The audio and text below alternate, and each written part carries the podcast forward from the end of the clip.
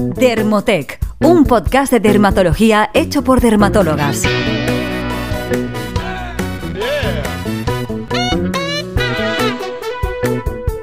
Hola, bienvenidos de nuevo al podcast de Dermotec, un podcast de dermatología hecho por dermatólogas. Yo soy la doctora Inés Escandello y estoy aquí con la doctora Sara Gómez. Hola, Sara. Hola, Inés, ¿qué tal? Bueno, y hoy estoy especialmente contenta porque tenemos una invitada muy especial con nosotras, a la que probablemente todos conozcáis, sobre todo si os interesa la dermatología y estáis en redes sociales, ya que ella es la dermatóloga más conocida en la red, eh, y os estamos hablando de nuestra queridísima Ana Molina.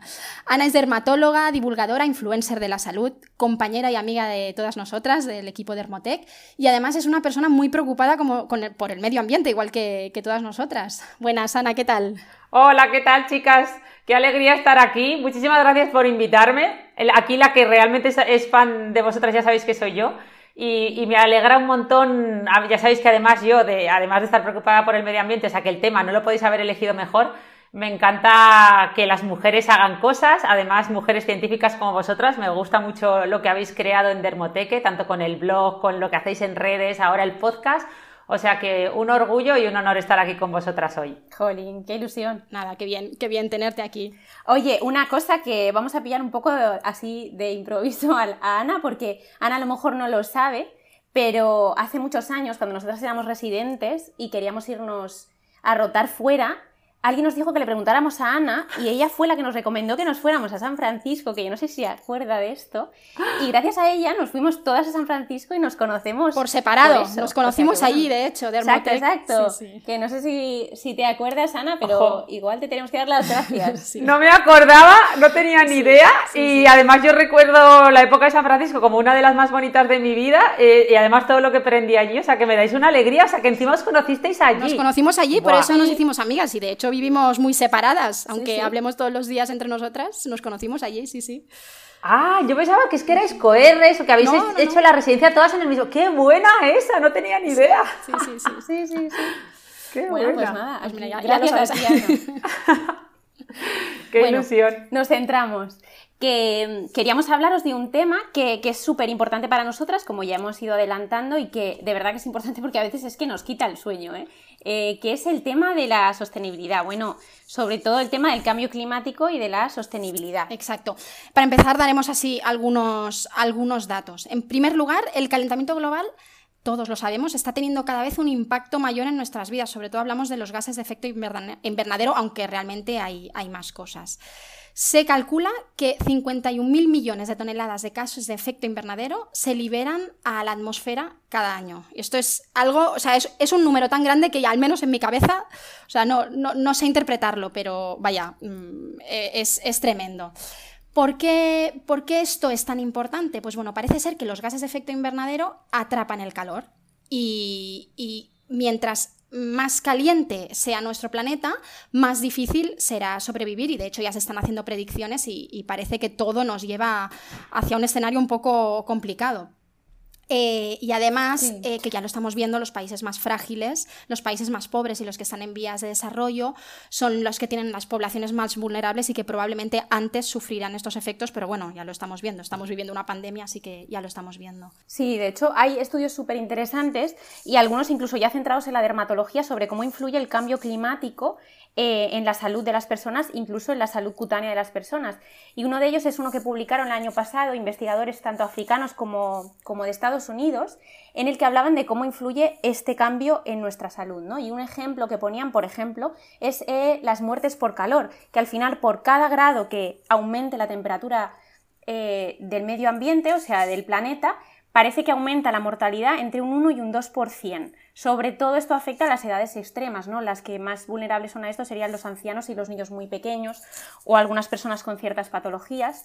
Pero también aumenta eh, la radiación ultravioleta y aumenta el tiempo que pasamos desprotegidos, ¿no? Porque al hacer más calor nos protegemos menos y entonces aumentan los cánceres cutáneos, y también otra cosa muy importante que quizá, Sara, tú sepas más de esto, es el empeoramiento de la calidad del aire. Sí, exacto. A ver, eh, eso también cada año recibimos alguna alarma, sobre todo en las grandes ciudades, sobre el empeoramiento de, la calidad del aire.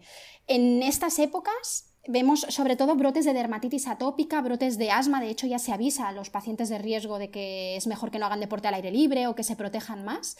Y luego vemos también otras enfermedades respiratorias. La Agencia Europea del Medio Ambiente en el año 2020, el año pasado, em, reportó más de 30.000 muertes en España consecuencia de la mala calidad del aire. Es un valor también espeluznante probablemente se refiere a, todas las enfermedades eh, respiratorias, pero bueno, sigue siendo un, valor muy alto que, podríamos mejorar, sin duda. Sí, además yo creo que habría que añadir a todo esto también los cambios que está habiendo ¿no? en las precipitaciones, también en la deforestación a la que estamos asistiendo, que al final está llevando a una pérdida de biodiversidad. Yo eh, esto lo esto pues lo aprendí eh, mucho de mi padre, que bueno, él se dedicaba, era micropaleontólogo, se dedicaba a estudiar todos los microfósiles, porque muchas veces cuando hablamos de, cuando hablemos de pérdida de, de biodiversidad o hablamos de extinciones, ¿verdad? Nos centramos mucho en, en animales que vemos, ¿no? Pero es que está habiendo una auténtica extinción en masa a nivel microscópico, ¿vale? Y, esta extinción que también se está produciendo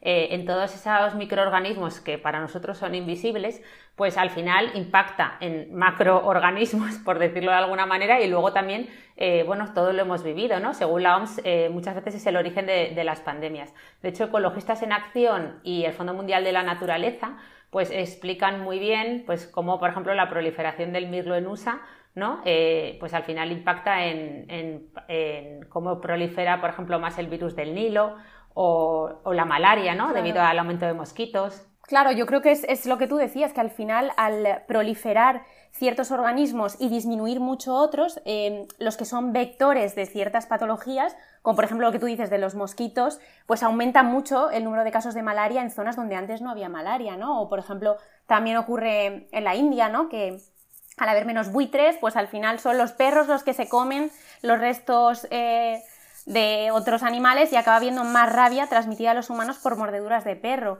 Y yo creo que el caso del coronavirus es, un caso, vamos, que todos tenemos muy presente a diario. Entonces, eh, yo creo que esto es súper importante. Sí, de hecho hay, hay estudios realizados, por ejemplo, hay uno de mayo del 2020 sobre cómo estaba afectando incluso la COVID-19 a pacientes con psoriasis, ¿no? que muchos refieren eh, un empeoramiento, eh, bueno, hay un empeoramiento del 43% de los pacientes eh, que se consultaron, pues eso, debido sobre todo a haber disminuido la actividad al aire libre, el estrés, la pérdida de, bueno, todo el impacto que ha habido en nuestra vida laboral. Y de hecho esta, esta relación, o sea, ya sabemos que la relación que tiene la piel con factores externos, ¿no? por ejemplo con el verde, eh, es, muy importante. También hay estudios en, dermatitis atópica eh, muy curiosos sobre exposoma que relacionan el hecho de tener mascota con una, con una, mejor calidad de vida en pacientes con dermatitis atópica o psoriasis. ¿Por qué? Porque al final pasan más tiempo al aire libre, al verde, y, eso impacta y tiene un impacto positivo en, sus enfermedades de la piel. ¿no? O sea que, es importante entender que, bueno, que los fenómenos climáticos pues eh, se relacionan con la salud de nuestra piel. De hecho, eh, ya que estamos hablando de fenómenos climáticos, eh, todos los fenómenos climáticos, digamos, extremos, ¿no? como las sequías, las inundaciones, tormentas, que, bueno, si seguimos pues, impactando ¿no? de esta forma en el planeta, pues cada vez pueden ser más frecuentes, pues esto nos va a llevar a, mayor estrés, ¿no? hacinamiento, incluso, bueno, y este hacinamiento nos puede llevar a, más transmisión de enfermedades, todos lo hemos eh, todos lo hemos visto, ¿no? como escabiosis, VIH, también puede tener un impacto ¿no? Eh, como en, otra, en la salud global, ¿no? como alteraciones en la nutrición, eh, bueno, porque al final pues más infecciones, porque vamos a poder tener peor acceso al agua. Al final yo todo esto siempre digo, y hay una frase que me gusta mucho, que siempre decimos, es que nos estamos cargando el planeta, nos estamos cargando el planeta.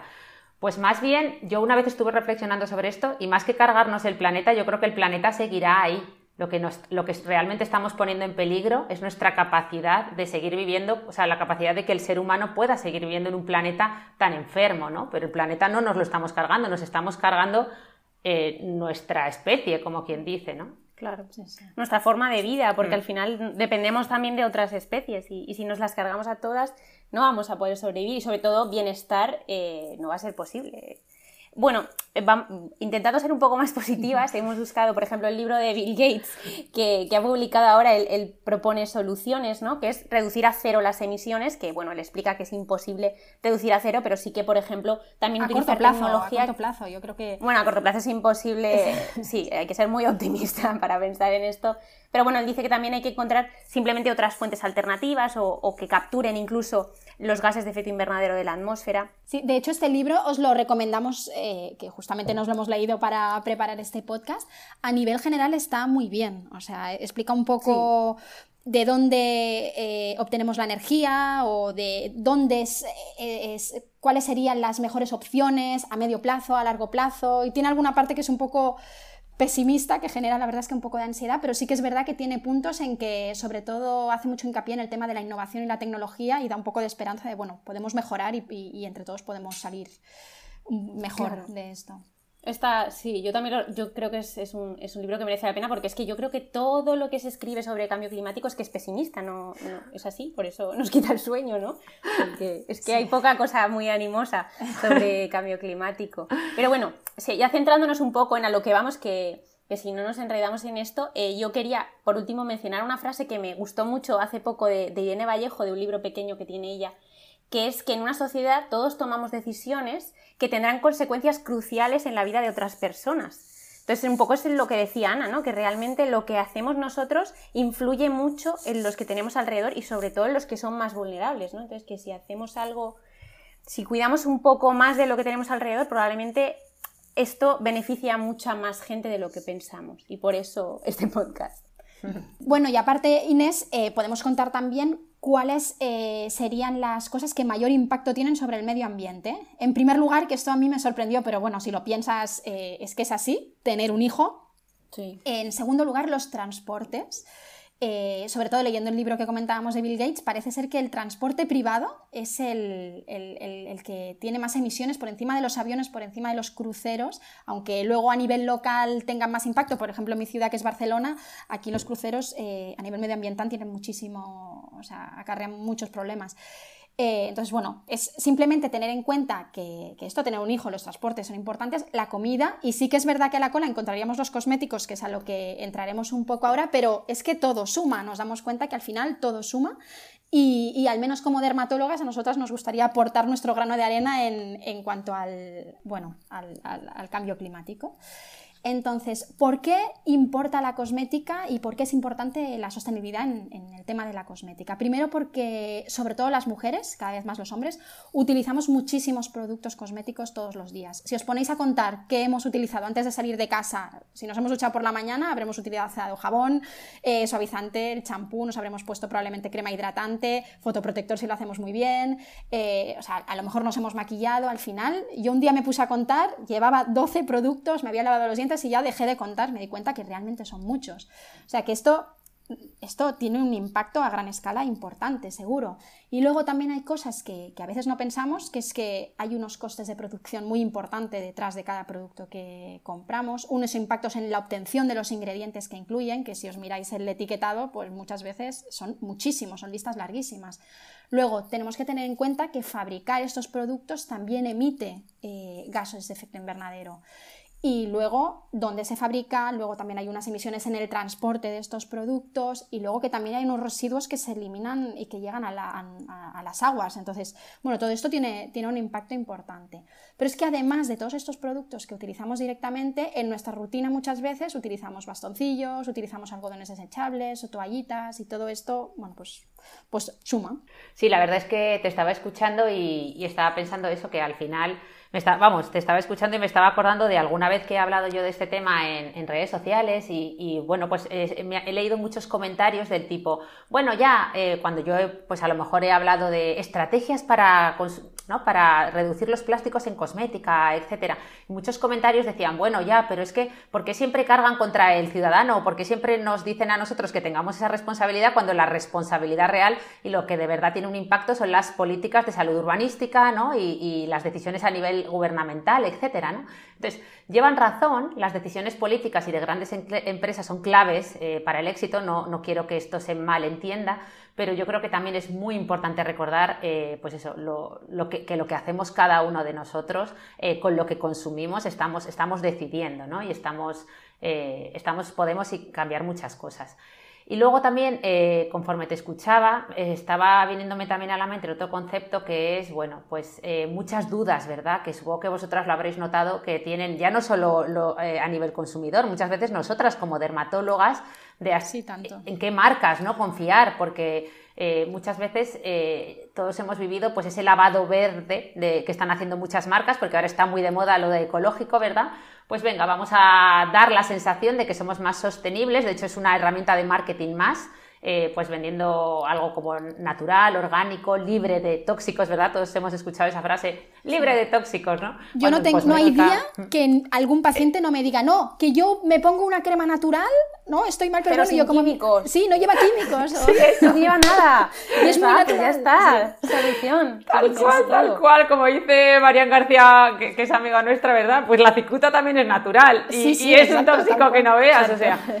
Eh, es una pena que... con una cara que no sabes qué decir, es que no... no... Sí, sí. Nada, eso, simplemente apuntar que es una pena que, la gente siga pensando que, hay tóxicos, ¿verdad? En cosmética, cuando al final los cosméticos están regulados por la Agencia Española del Medicamento y, bueno, tiene una regulación muy estricta y al final la, llamada cosmética natural también, también es química, al final todo es química, no hay esa distinción entre natural y artificial. Claro.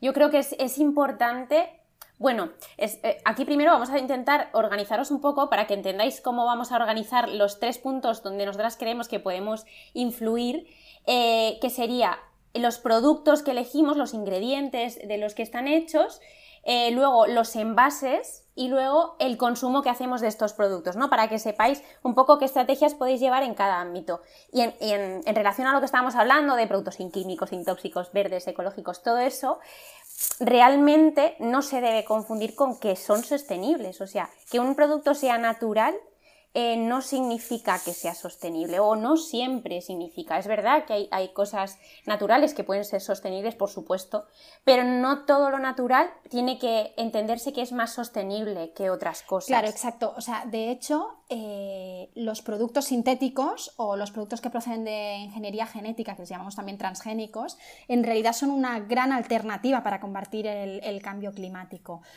Eh, en primer lugar, los productos sintéticos suelen ser más respetuosos por el medio ambiente, ya que no necesitamos utilizar miles de hectáreas para fabricar pequeñas cantidades, o no tan pequeñas, pero bueno, cantidades de, productos que luego utilizaremos para cosmética, y este terreno lo podremos utilizar para la agricultura, que recordamos que la población mundial está aumentando eh, de forma importante y tendremos que dar de comer a, todas estas personas y a nuestros hijos. O sea, es importante que el terreno que tengamos no lo destinemos eh, tanto, al menos, a, cosmética. Y luego, por otro lado, los productos que proceden de ingeniería genética se consideran también una buena alternativa, tanto para alimentación como para cosmética, porque son más resistentes a, los cambios de temperaturas, a las sequías, a las inundaciones, a nivel alimentario se consideran también más nutritivos y como se adaptan también, pues serían eh, una buena alternativa para, disminuir los gases de efecto invernadero y para... Esto es un poco más complicado, nosotras estamos haciendo un resumen, pero, pero vaya, es, eh, así. Claro, yo, yo creo que lo que, o sea, que estamos simplemente diciendo que no es tan fácil o sea, lo que queremos explicar e insistir mucho es que no es tan sencillo como ver una marca de un producto natural o ecológico o todo hecho a base de plantas y de ahí deducir que es más sostenible porque no es así. Porque para decir que una cosa es más sostenible o es mejor con el medio ambiente, hacen falta muchas más, más cosas. Y con lo que tú decías, pues es verdad que yo he escuchado muchas veces que a veces eh, el suelo hay que destinarlo a, la, alimentación, o sea, hay que, dar de, hay que dar de comer a una población cada vez mayor y muy, muy importante. Entonces, eh, no se puede destinar una gran zona agrícola para cosméticos. Claro. Porque es que no, no es, eso sí que no es sostenible desde el punto de vista Y en el futuro será probablemente imposible. Claro, entonces, bueno, yo creo que es importante entender que no, no es tan fácil como pensar, ah, mira, esto son, nada, es un, simplemente viene de, las plantas y ya está. Bueno, pues igual no es tan sostenible en este caso. Detrás hay una, sí, detrás hay, es, es, mucho más complicado, sí, sí. Bueno, otra alternativa también es buscar productos, ¿no? Que tengan ingredientes que sean subproductos de otras industrias que, pues, por ejemplo, la alimentaria, ¿no? Qué bien lo has dicho, Inés. Efectivamente, por ejemplo, hay ejemplos, ¿verdad? Como la vaselina, que tanto usamos los dermatólogos y que nos encanta, o los exfoliantes hechos con restos orgánicos de la industria alimentaria. Eh, también podemos utilizar ingredientes eh, producidos por biotecnología, ¿no? que al final utilizan subproductos de la industria y generan pues eso, productos sintéticos con menos consumo de recursos. Eh, tendríamos como ejemplo el sándalo o el mentol sintético, que generan la mitad de dióxido de, carbono ¿no? que, que el natural.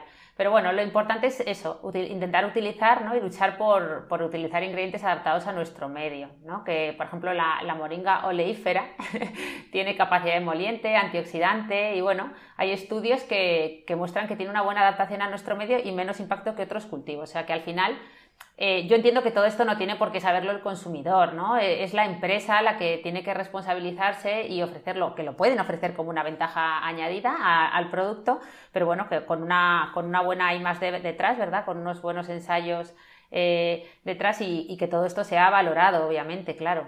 Claro, y después utilizar bien los reclamos, yo creo.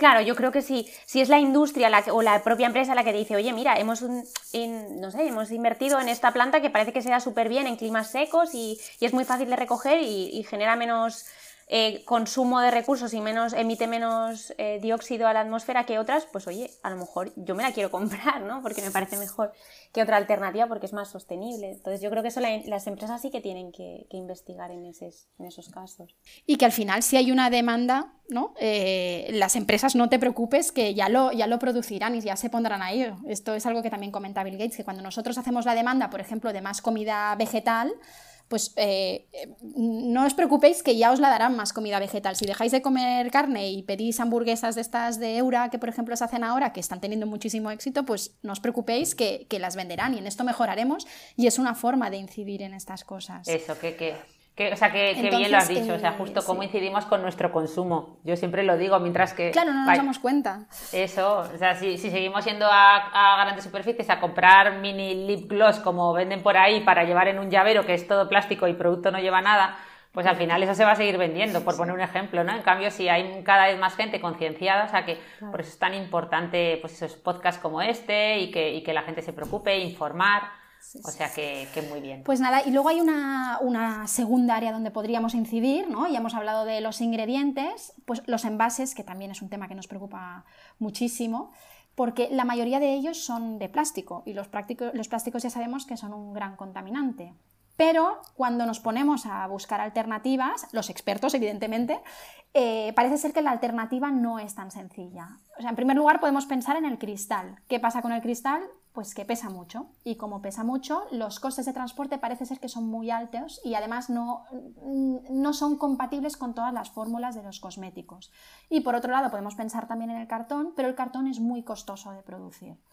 Entonces, ¿qué recomendaciones podríamos dar? Pues que, o, la industria, ¿qué puede hacer? Pues utilizar envases sencillos y que tengan solo un tipo de plástico, un solo material, porque es más fácil de reciclar. Ya sabéis que existen un montón de tipos de, plásticos. Eh, pues bueno, intentar utilizar uno que sea resistente, que tenga las características necesarias y luego también eh, insistir que esto como consumidores nosotros no tenemos que saberlo, o sea, no, no, no, podemos saberlo todo y no tenemos por qué saberlo. ¿Y qué es eso? Que son las empresas las que, las que se deben esforzar y, utilizar la innovación y, y la ciencia para, para, ir mejorando en este aspecto. Claro, yo aquí mm, quiero venderle una idea que he tenido a la industria, que si la quieren se la ofrezco gratuita, que es que realmente eh, eh, no es tan fácil saber dónde reciclar las cosas porque realmente no se recicla todo por igual y en todas las, zonas. A lo mejor hay ciertas áreas geográficas que sí que reciclan todos los plásticos y otras que no, ¿no? Entonces yo creo que ahí ¿Y por qué no hacen un mapa de, oye, este producto lo puedes reciclar si vives en esta zona en estos contenedores? Y si no, pues no, directamente tíralo al orgánico o si está sucio, no sé, yo pienso, oye, podéis hacer un, un pequeño vídeo o llevar la información cuando te compres el producto. Sí, porque la realidad es que no todo se recicla. es, que es muy, es muy, complicado, tú tiras un claro, claro, claro, y la gente asume que todo se tira al mismo contenedor. Entonces, yo es una opción.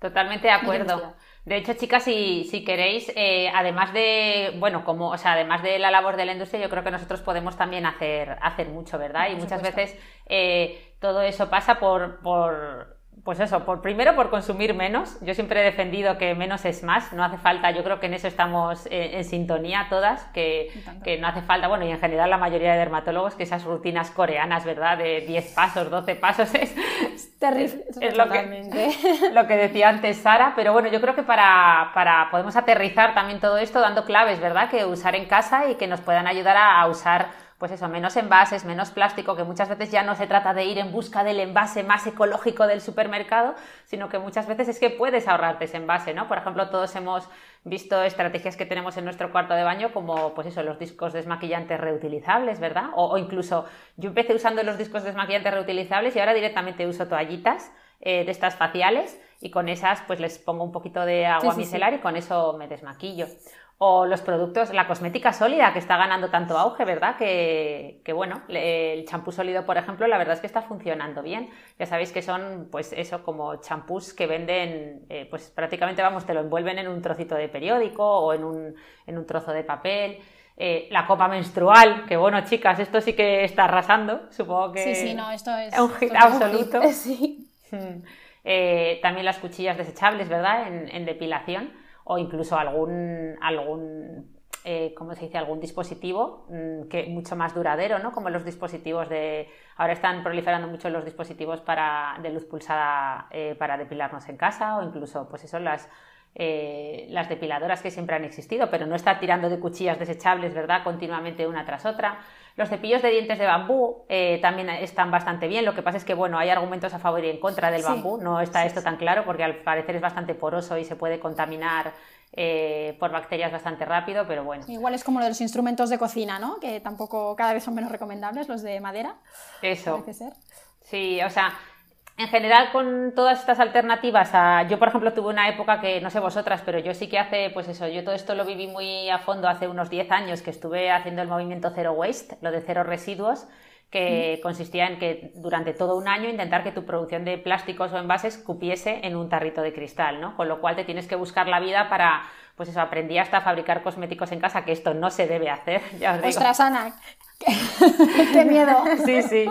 No es fácil tampoco. o sea, me, me, sirvió para aprender, pero te das cuenta de que es peligroso y no tiene sentido hoy en día, ¿no? Pero, pero bueno, que sobre todo mm, que, que, que, le den al coco. O sea, es una llamada de atención a la gente de que muchas veces eh, es, una, es un equilibrio, ¿no? Entre intentar que la industria con nuestro consumo, pues eso, produzca envases mejores y más sostenibles y luego nosotros también ¿no? Eh, intentar eh, pues ver realmente qué necesitamos, qué no y, y, bueno, y tener presente eh, claro. esto, ¿no? Que consumir de forma más adecuada. Claro, yo creo que aquí llegamos al, tercer punto que queríamos contaros, que al final es lo que estamos, lo que está rondando toda, toda la entrevista, que es el consumo, que al final es lo que más impacto tiene. O sea, cuanto más consumamos, como ha dicho Ana exactamente, pues si consumimos un montón de cosas prácticamente inútiles y que se desechan con mucha rapidez, se van a seguir fabricando, porque al final el mercado es lo que, lo que gana, ¿no? Y, si lo seguimos exigiendo y lo seguimos comprando, pues es, lo más importante. Entonces,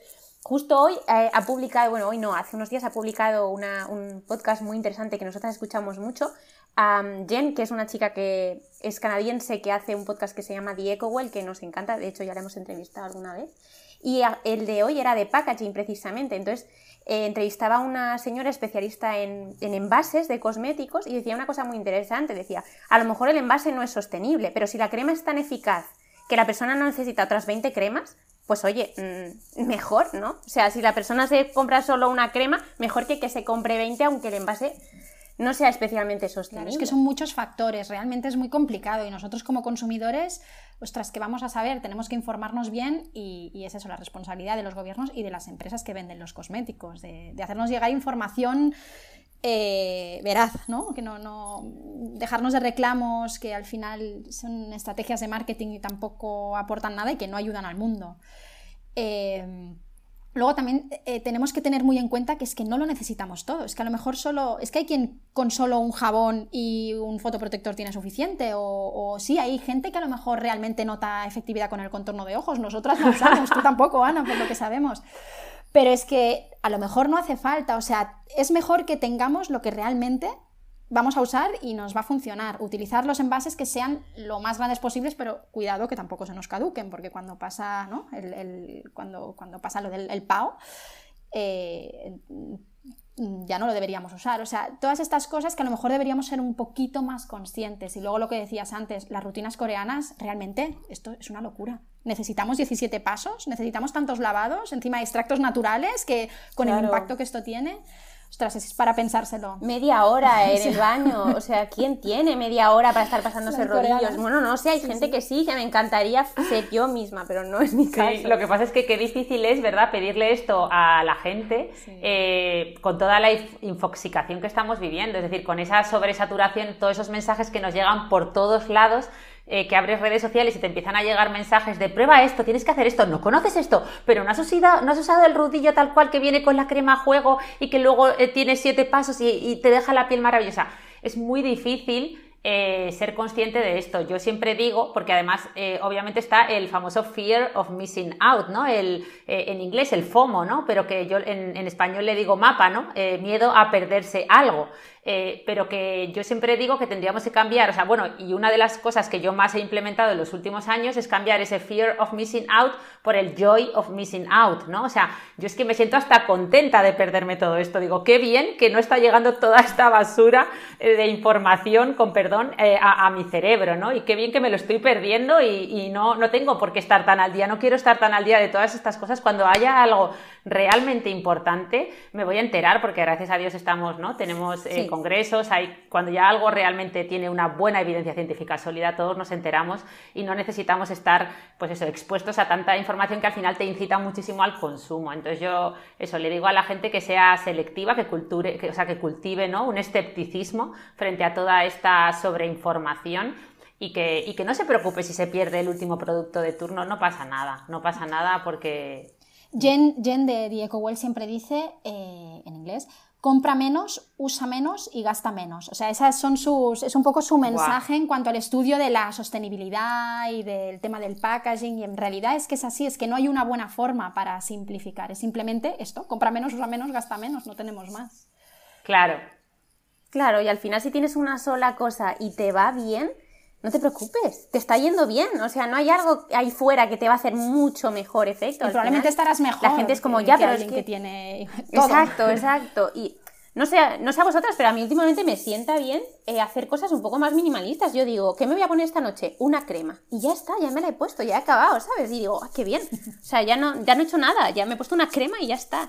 Y, no sé, yo creo que sienta bien al cerebro no tener que hacer tantas cosas y no estar siempre claro. pendiente. Y además crea una nebulosa mental, tanto en la cosmética como en la información general, ¿no? Todo esto lo que decías del FOMO es como esa información y lo haces, lo dejas, lo dejas a medias porque hay una cosa nueva, es terrible, es terrible, nos afecta en todos. Bueno, yo aquí creo que que Ana tiene un podcast de esto que es, Qué bonita. muy, muy, recomendable. o sea, que estamos aquí nosotras, sí, así que si queréis hablar, si queréis escuchar esto, eh, no os perdáis el podcast. De pie la cabeza. Con su hermana, que es fantástico. Qué bonitas sois. Sí, sí. Qué bonitas, nada, totalmente de acuerdo. Yo hace muchos, hace 10 años ya que adopté el minimalismo como forma de vida, pero en todo, en minimalismo digital, minimalismo mental, minimalismo material.